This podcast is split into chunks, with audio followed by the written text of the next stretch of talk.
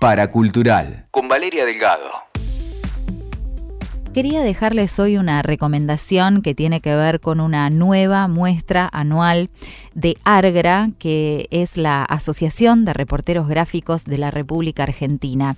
Cada año los reporteros gráficos arman una muestra, una exhibición con las mejores fotos de lo que nos ha pasado en ese año anterior esto es una recopilación de todo nuestro 2018. Se ven 180 fotografías de 118 periodistas que estuvieron en la calle recogiendo historias, graficando lo que nos ha pasado, porque mucho tiene que ver con la situación política, con la situación social, aunque siempre esta muestra está dividida en tópicos, actualidad, vida cotidiana, política por supuesto, pero también hay naturaleza, deportes, arte y espectáculos y este año se sumó la categoría género en un año que ha sido el año pasado muy potente en ese sentido, por un encuentro nacional de mujeres que se dio en el sur, en Treleu, eh, que fue una cantidad eh, impresionante de mujeres en cuanto a convocatoria, pero además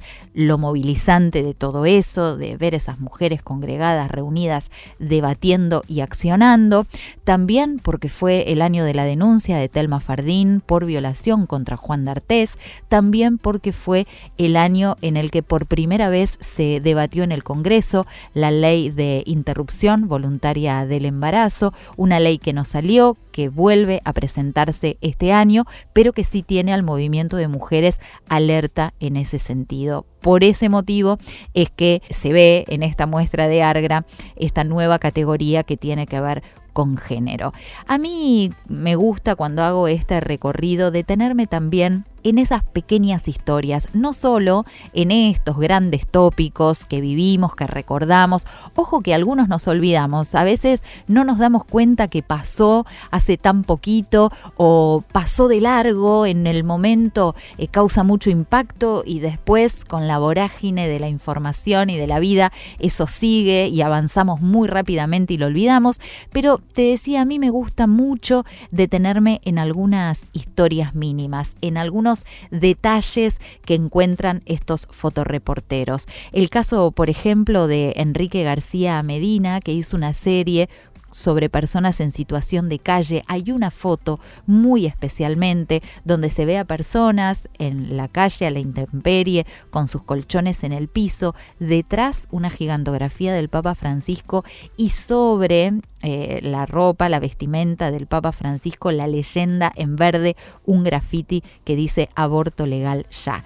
Ese recorte, esa mirada es la que tienen los fotoreporteros. Nosotros podemos pasar por allí una y mil veces y por ahí no percibir que ahí hay algo para detectar y para que sea visibilizado.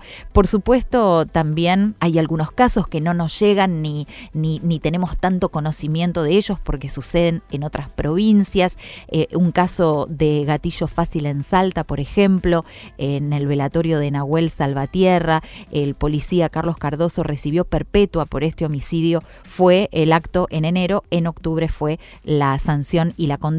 Esa es una fotografía muy conmovedora de Javier Corbalán.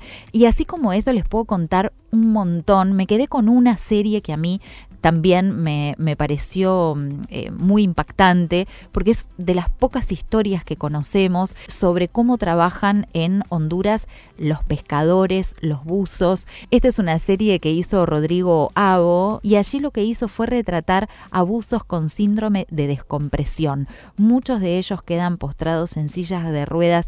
Les digo que con una precariedad terrible, se sumergen en el mar, en la profundidad, ganan por peso de pescado, ganan por unidad, si les digo lo que ganan por unidad es increíble, 20 centavos de dólar por cada pez que consiguen y arriesgando la vida, literalmente. Además de todo esto y de estas historias, por supuesto, y de esto que puede ser muy movilizante, conmovedor, emotivo. Algunas pueden ser divertidas también. Tienen una calidad fotográfica que es de altísimo impacto. Los fotoreporteros están en un momento bastante especial de su profesión porque con esta cosa de las redes, la viralización, la circulación de imágenes, a veces se pierde el autor, se pierde ese derecho de autor, se pierde el copyright y ellos están intentando dentro de lo que son las nuevas tecnologías y que cualquiera parecería ser que puede sacar una buena foto y ponerle un filtro en alguna red, en Instagram o lo que sea y subirla y que cause impacto y se viralice, ellos tienen otra destreza, otra formación, otra sensibilidad. Son periodistas en calle que lo que hacen es retratar y narrar lo que sucede con imágenes y no con palabras. Es muy valiosa y por eso la recomiendo. Recién arranca porque